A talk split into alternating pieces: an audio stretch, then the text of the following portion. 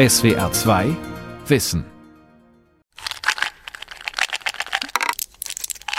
Ein Placebo ist ein Pseudomedikament, ein Medikament vielleicht aus harmlosem Zucker oder was auch immer und dem Patienten soll suggeriert werden, er bekommt ein Medikament, aber es ist keins. Rita B. ist eine erfahrene Patientin.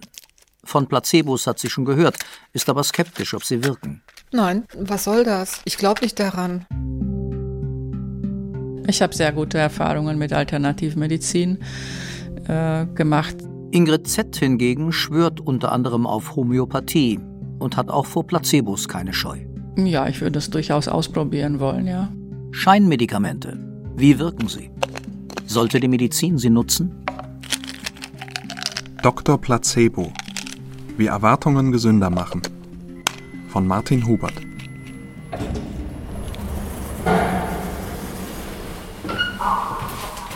Wer einen der Wissenschaftler sprechen will, der wesentlich zur Erkenntnis des Placebo-Effekts beigetragen hat, muss im Essener Universitätsklinikum hoch hinausfahren. Dort im achten Stock eines turmartigen Gebäudes befindet sich das Institut für medizinische Psychologie und Verhaltensimmunbiologie. Direktor Manfred Schedlowski hat schon in den 1980er Jahren begonnen, den Placebo-Mechanismus zu erforschen. Da sollten Sie besser Künstler werden, spotteten damals viele seiner Kollegen. Heute sagt Schedlowski selbstbewusst. Wir haben in den letzten 10, 15 Jahren ganz viel darüber gelernt, wie tatsächlich so ein Placebo-Effekt funktioniert.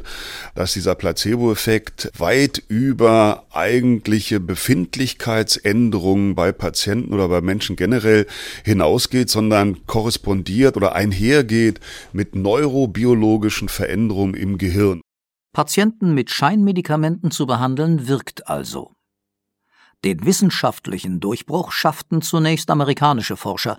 Sie befassten sich mit Parkinson-Patienten, deren Bewegungsstörungen üblicherweise mit einem Medikament behandelt werden, das im Gehirn den Botenstoff Dopamin anregt. Dann haben sie diesem Patienten gesagt, du bekommst jetzt ein ganz stark wirksames, ein ganz völlig neues dopaminerges Präparat, was in Wirklichkeit aber ein Placebo war. Und dann hat man eine Aufnahme vom Gehirn dieses Patienten gemacht. Und dann zeigte sich, dass dieser Patient im Rahmen der Placebo-Antwort angefangen hat, wirklich Dopamin zu produzieren. Und das war, denke ich, der durchschlagende Beweis dafür, dass dieser Placebo-Effekt eben auch einhergeht einhergeht mit neurobiologischen Veränderungen im Gehirn von Patienten. Die Autoren dieser Studie aus dem Jahr 2001 interessierten sich jedoch nur dafür, ob ein Placebo körperliche Effekte zeigt. Sie untersuchten nicht, ob es ihrer relativ kleinen Zahl an Patienten dadurch längerfristig besser ging. Die Studie regte aber ähnliche Untersuchungen an, zum Beispiel zu Schmerzerkrankungen. Placebo-Effekte auf Schmerzen gehen zum Beispiel mit einer reduzierten Aktivität in den Arealen im Gehirn einher, die tatsächlich für Schmerz zuständig sind. Karin Meissner lehrt an der Hochschule Coburg Integrative Medizin. Ein Ansatz, der die Erkenntnisse der Medizin mit Erfahrungen aus alternativen Heilmethoden kombiniert.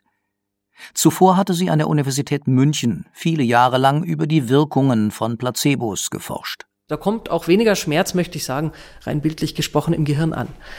Wir wissen zum Beispiel, dass körpereigene Schmerzhemmstoffe, die Opioide ausgeschüttet werden, unter Placebogabe. Es gibt noch eine Reihe anderer Effekte, dass die Schmerzweiterleitung, die Reizweiterleitung quasi aus dem Körper ans Gehirn unterbunden wird oder ein bisschen gehemmt wird unter Placebogabe. Also da gibt es sehr erstaunliche spezifische Effekte, die uns eben eindeutig zeigen, der Placebo-Effekt ist keine Einbildung, sondern da passiert wirklich was in unserem Gehirn.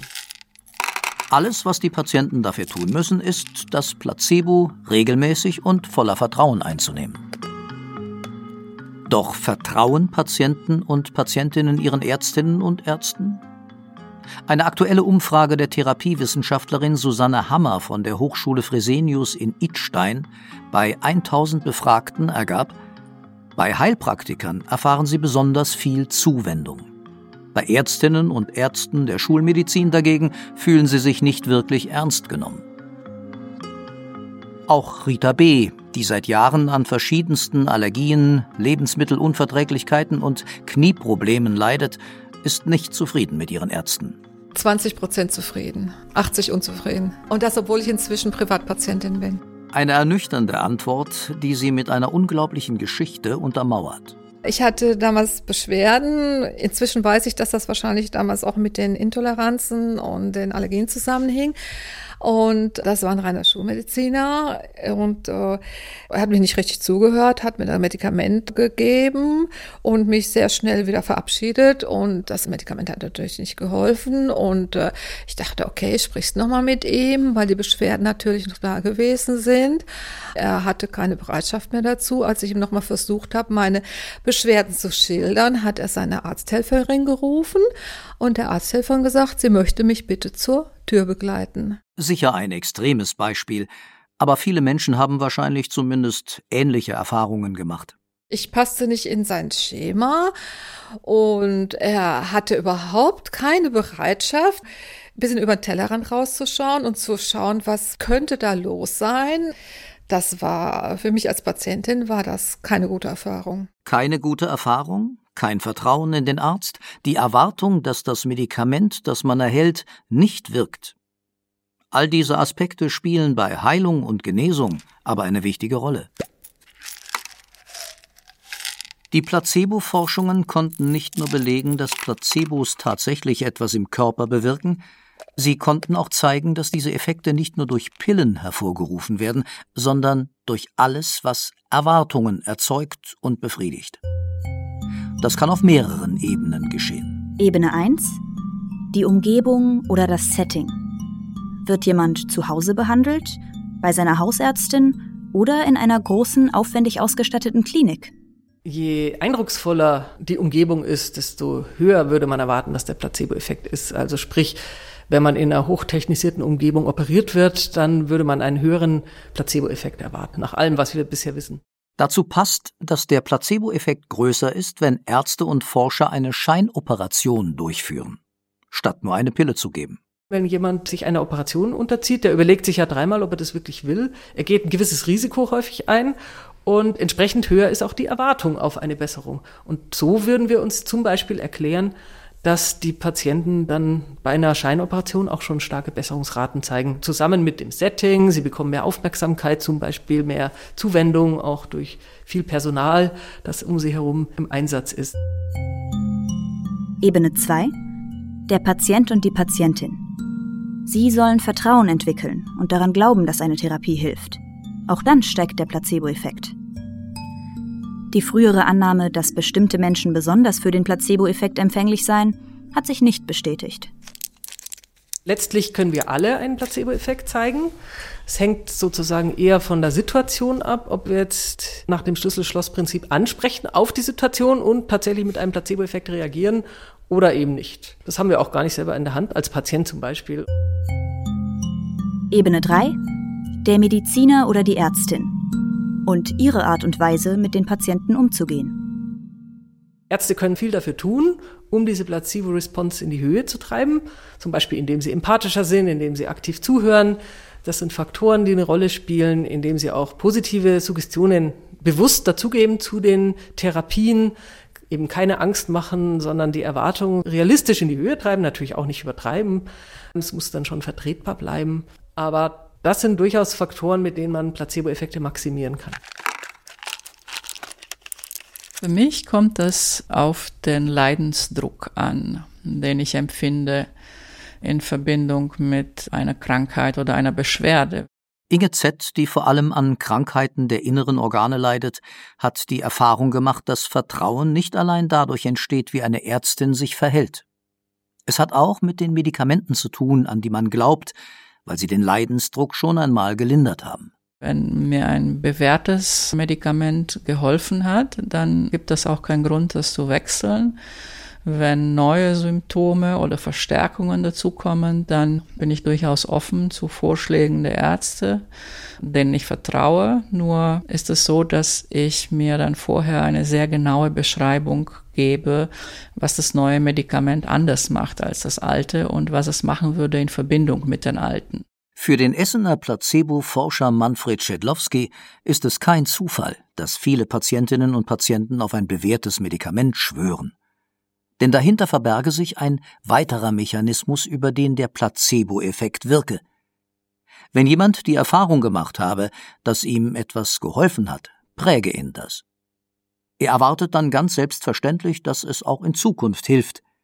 Das gilt für Männer wie für Frauen wenn Sie wollen, klassische Konditionierungseffekte bei den Patienten, die tatsächlich diese Erwartung dann auch induzieren.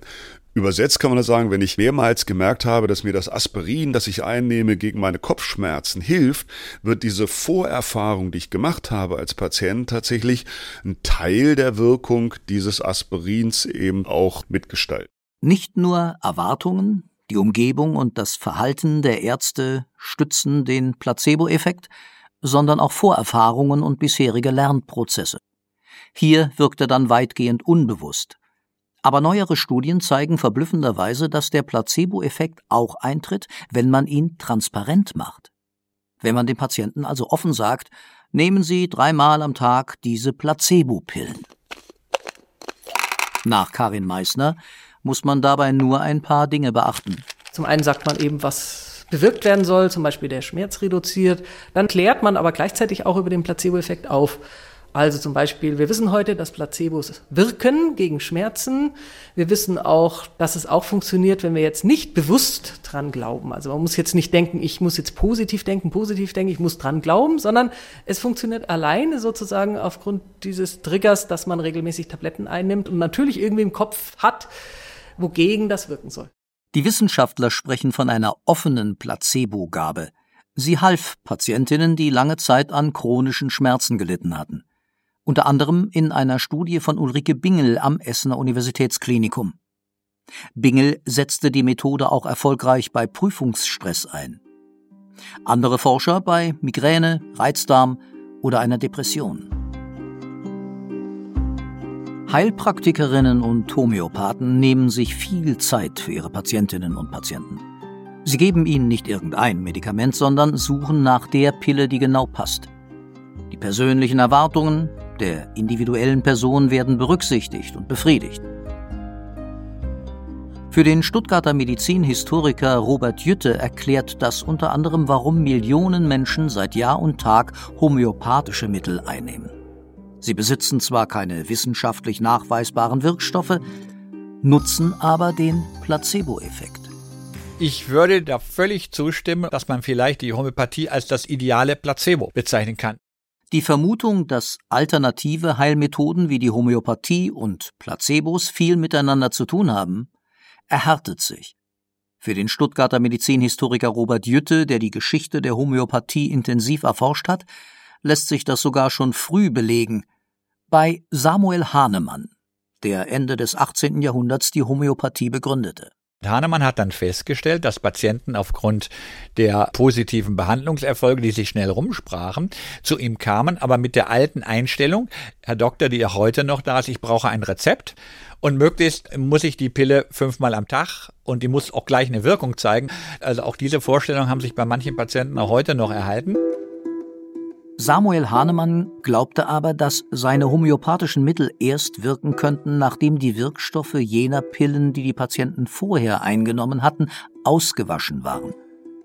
Um während dieser Übergangszeit etwas gegen deren Ungeduld zu tun, verabreichte er ihnen Milchzucker, der seiner Meinung nach keinerlei arzneiliche Wirkung besaß. Und wir wissen bis heute, dass Milchzucker das ideale, das reine Placebo ist.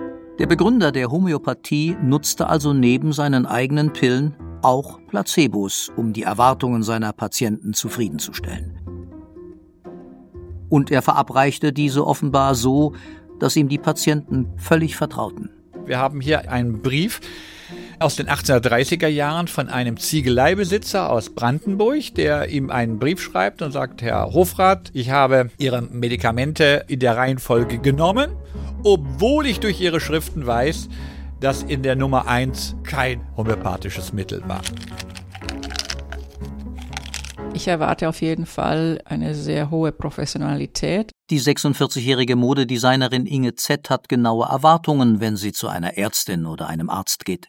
Ich erwarte sehr viel Fachwissen, das darüber hinausgeht, von dessen, was man so meint, dass ein regulärer, normaler Arzt ist. Ich erwarte in Details gehen oder auf Kleinigkeiten achten. weil es ja sehr oft darum geht, ja, mit Kreativität auch bei einem Arzt in Kombination mit seinem Fachwissen die richtige Lösung zu bieten. Ein Arzt sollte zuhören, sollte möglichst glauben, was man sagt. Auch Rita B., die Placebo-Skeptikerin, hat genaue Vorstellungen, was Ärztinnen und Ärzte können sollen und auch den Patienten ernst nehmen und auch eine menschliche Seite zeigen und euch vielleicht ein bisschen Mut machen, auch je nach Situation mehr oder weniger. Professionell sein, kreativ sein, Mut machen können und eine menschliche Seite zeigen. Samuel Hahnemann hat es im 18. und 19. Jahrhundert offenbar geschafft, die Erwartungen seiner Patientinnen und Patienten zu erfüllen, auch indem er Placebos gab. Inzwischen lässt sich wissenschaftlich nachweisen, dass sie Wirkung erzielen. Wenn Placebos aber wirken und bei vielen therapeutischen Handlungen beteiligt sind, sollte die Wissenschaft dann nicht ihre Ablehnung alternativer Heilmethoden wie die der Homöopathie überdenken oder ganz überwinden? Sollten sich Schul- und Alternativmediziner annähern, wie es durchaus an manchen Forschungseinrichtungen und Universitäten schon der Fall ist? Traditionell denkende Ärzte pochen darauf, dass auch alternative Heilmethoden und ihre Mittel strengstens auf ihre Wirkung überprüft werden. Und zwar in wissenschaftlichen Studien, bei denen weder die behandelnden Ärzte noch die Versuchspersonen wissen, ob das zu untersuchende Mittel das echte Medikament ist oder ein Placebo. Das ist der sogenannte Goldstandard der Forschung, die Doppelblindstudie. Immer wieder stellen Wissenschaftler in diesen Studien fest, dass Placebos genauso oder in bestimmten Fällen sogar besser wirken als das zu testende Medikament.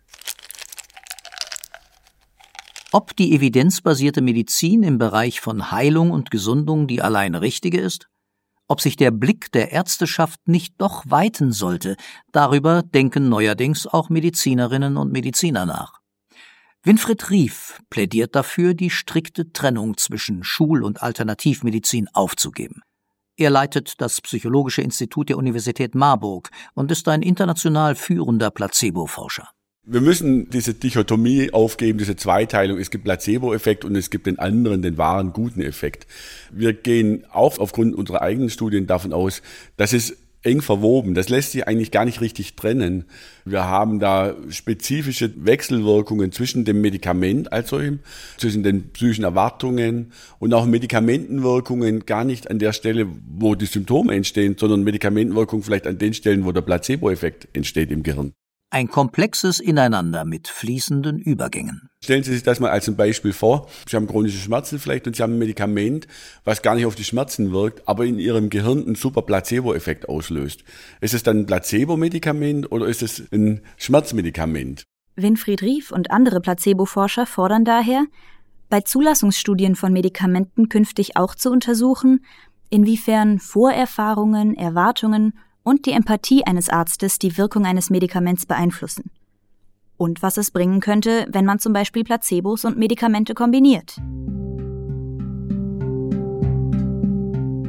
Die Fremdsprachenkorrespondentin Rita B. hat bei ihren vielen Arztbesuchen immer wieder erlebt, dass ihr die Kombination von Schul- und Alternativmedizin geholfen hat. Er macht einen souveränen Eindruck, er verbindet Homöopathie, alternative Medizin und Schulmedizin miteinander. Er nimmt Rücksicht auf meine Intoleranzen. Er versucht auch, ich habe auch äh, allergische Reaktionen auf viele Medikamente, passende Medikamente für mich zu finden, auch wenn es nicht sehr einfach ist. Er schickt weiter an andere Ärzte, die weiterhelfen können, sagt was Aufmunterndes. Doch auch unter den Alternativmedizinern gibt es solche, die das Vertrauen ihrer Patienten verspielen. Rita B. denkt an einen arrogant auftretenden Arzt. Ich bin der Boss, an mich kommt keiner ran. Ich bin der Beste, ich bin gut. Beim Placebo-Effekt kommt es eben nicht nur auf das medizinische Konzept an, sondern auch auf das konkrete Verhalten des Arztes. Daher plädieren die meisten Placebo-Forscher zwar dafür, die Alternativmedizin ernst zu nehmen, sie wollen sie aber nicht pauschal in den Himmel loben. Und auch für sich genommen dürfe man den Placebo-Effekt nicht überschätzen, macht die Wissenschaftlerin Karin Meissner von der Hochschule Coburg unmissverständlich klar.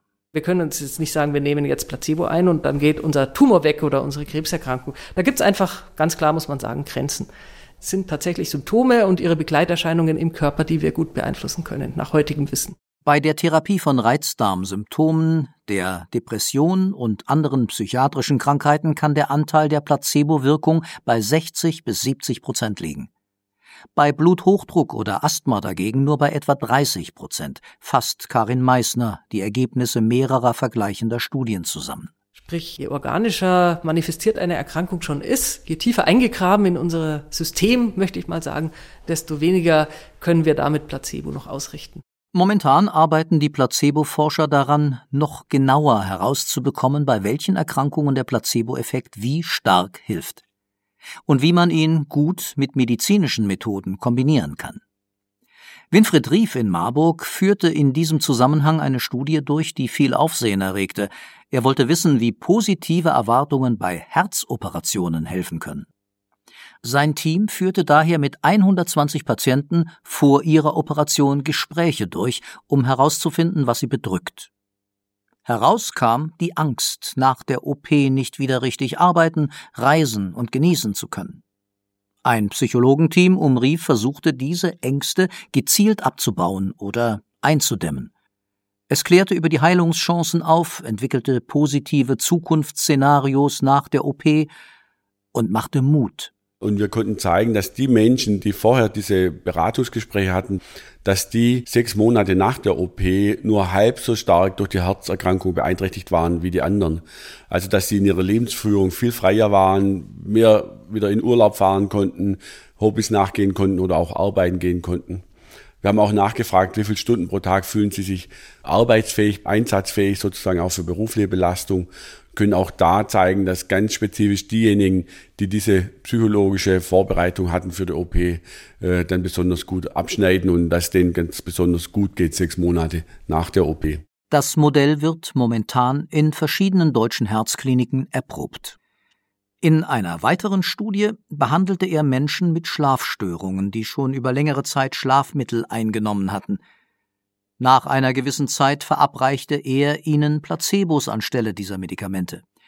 Winfried Rief baute auf die Vorerfahrungen der Patienten auf einen Lernprozess, der sie positiv konditioniert, nach dem Motto Die Medikamente haben ja bisher gewirkt, dann sollten auch die Pillen wirken, die ich jetzt bekomme.